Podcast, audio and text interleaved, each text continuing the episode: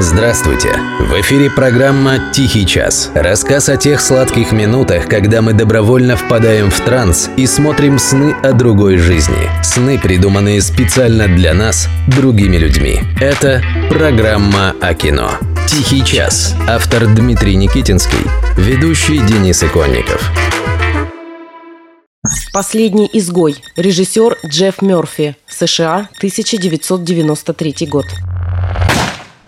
19 июля 2019 года умер Рутгер Хауэр, великий актер, который пустил свою карьеру под откос, поссорившись со своим другом, режиссером Полом Верховеном. В слове «великий» нет никакого посмертного преувеличения. Да, Хауэр снялся в десятках отвратных киношек, но при этом он мог просто молча посмотреть в камеру, и вы запоминали этот взгляд на всю жизнь. Может ли лицедей достичь большего?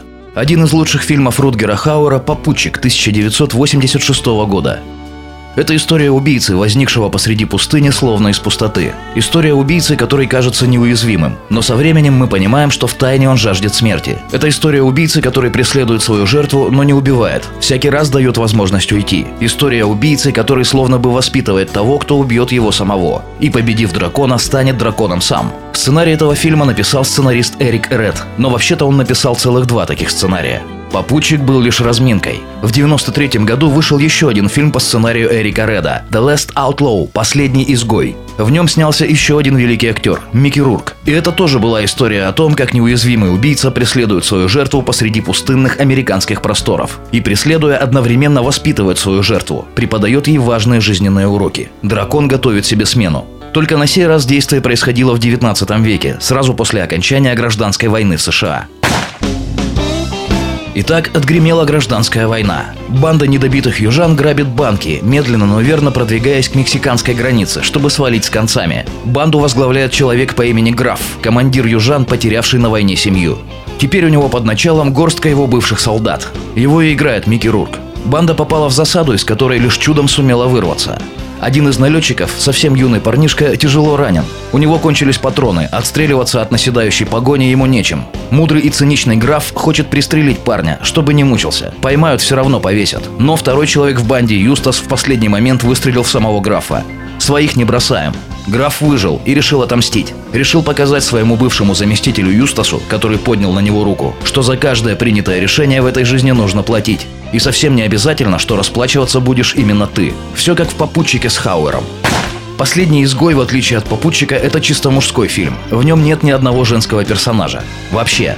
Это история о Джекиле и Хайде, о том, как добро и зло меняются местами. Это пошаговая инструкция, как, пользуясь добрыми намерениями, вымостить себе дорогу в ад. Это суровый и циничный рассказ о том, что такое власть, о том, что такое ответственность. Это кошмар, в котором каждое решение, оказавшееся правильным и верным, вдруг оборачивается зияющей бездной. И если в эту бездну заглянуть, то увидишь там только свое лицо, как в зеркале. Это чисто мужской фильм, потому что мужчины – это люди, которые принимают решения и платят за них платят всем, что у них есть.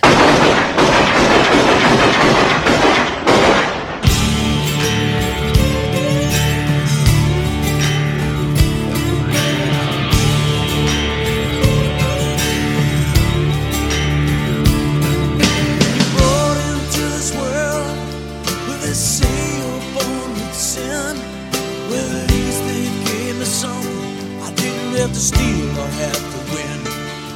Well, they tell me that